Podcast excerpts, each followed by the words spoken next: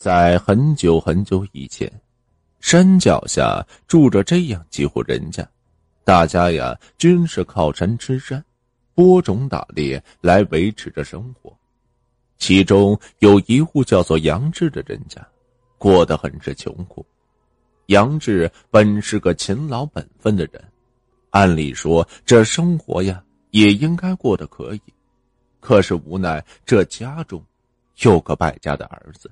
整天是好吃懒做。这一天，杨志在那山上砍柴，正忙活着呢，也不知道什么时候忽然起了一阵大雾，杨志才在这山里兜兜转转，竟然迷了路。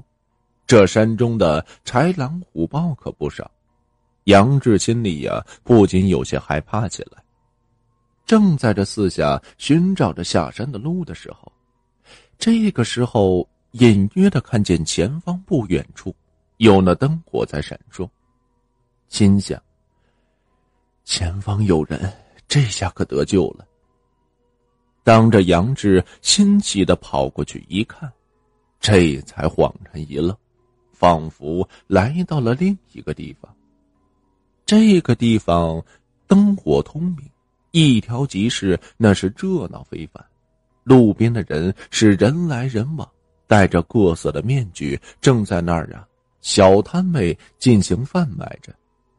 杨志小时候听到这山里的老人说过，这迷雾之中有那鬼市的传说，没想到自己今天呀，竟然真的到了这里。这鬼市平常人可是难得一见，杨志遇上也算是个机缘。于是，杨志随手取下那挂在树上的一副面具，便四处逛了起来。当他走到一处地摊的时候，只见那地摊上铺着一块白布，上面就写着四个大字：“有求必应。”杨志好奇呀：“您这儿什么要求都能实现吗？”摆摊那人头也不抬，懒懒的说道：“金榜题名，洞房发烛，富贵荣华无所不应。”杨志这心里一惊啊，如此神奇，心想：“我这穷了一辈子，总不能这子孙继续这样穷下去吧？不如跟他做个交易。”于是，这杨志便开口道：“我，我想让我全家荣华富贵，您看能成吗？”“可以，不过你得用你一只眼、一条腿来作为交换。另外，如富贵不可为非作歹，否则必将遭到那报应。”杨志想了一会儿。咬咬牙，终于决定交换了。摊主伸手一挥，这杨志便睡了过去。等他醒来的时候，发现自己这右眼不见了，右腿呀也瘸了。可是这屋子里却摆着几个大箱子。杨志打开一看，全是那真金白银的珠宝啊！心里想着，这么多钱。就算是下辈子、下下辈子也花不完了。杨志一下子有了这么多的钱财，一下呀也没了那主意了，赶紧叫了儿子杨强，给这杨强啊说了这件事情的来龙去脉。杨强见这么多钱，就对着父亲说道：“爹，咱凭空多出来这么多银子，不会被人惦记吧？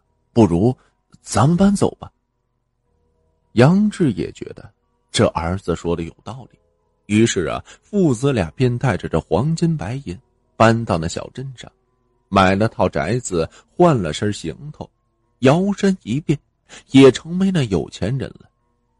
杨志有了钱之后啊，也是一直安安分分，为这当地人是铺桥修路，行善积德。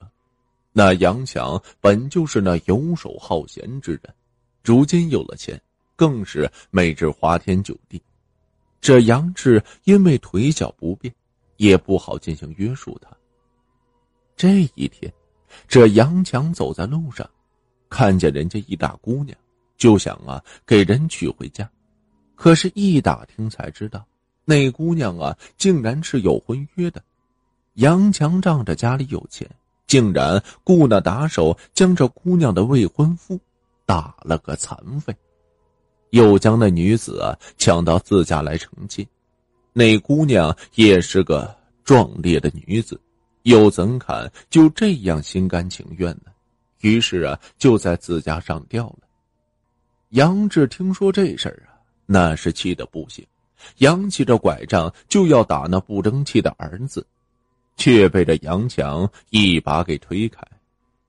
杨志心寒，恨铁不成钢的痛骂道：“我的这个逆子，你如此为非作歹，就不怕遭那报应？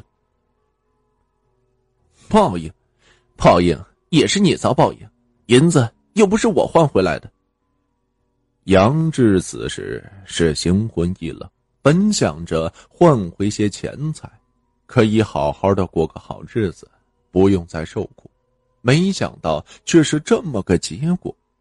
这杨志的身体是一天不如一天，杨强也是越来越嫌弃他。一年不到，这杨志啊就被气病死了。这是有钱难觅那心药啊！杨志死后，这杨强更是无法无天。有一天夜里，杨强突然想到：我碰过的女人那么多，可为啥就没个一男半女呢？这可不行！我这么多家产，怎么没人能继承呢？于是，这杨强啊也开始害怕，害怕这是不是报应？于是便装模作样的做了几件好事。过了一段时间，嘿。还真让他娶了个媳妇儿，这媳妇儿啊，说怀还就给他怀上了。这杨强是高兴极了，一直到出生那天，他这老婆却给难产了。当地的接生婆呀，便对着杨强说道：“大人和小孩，你只能留一个。要孩子，我要孩子。生下来一儿子。”这杨强可是高兴坏了，天天呀像是那供奉着祖宗似的供养着。当这孩子慢慢长大之后，这杨强才发现，这孩子腿脚有问题呀，而且这眼睛还不大好使。等到后来，这孩子长大了，便开始败家起来，一来二去，竟把这杨强的钱财是给挥霍完了。最后，这杨强也是无法，只好把这房子进行变卖，摆了个卖馄饨的摊子。那孩子就像当初的杨强一样，游手好闲，好吃懒做。一旦没钱了，就去找这杨强索要。有时候啊，这一天没开张，没钱给他，还被这儿子是一顿的毒打。这杨强回想起之前老爹在的日子，心里也是不禁的懊悔。这真是不是不到，而是时候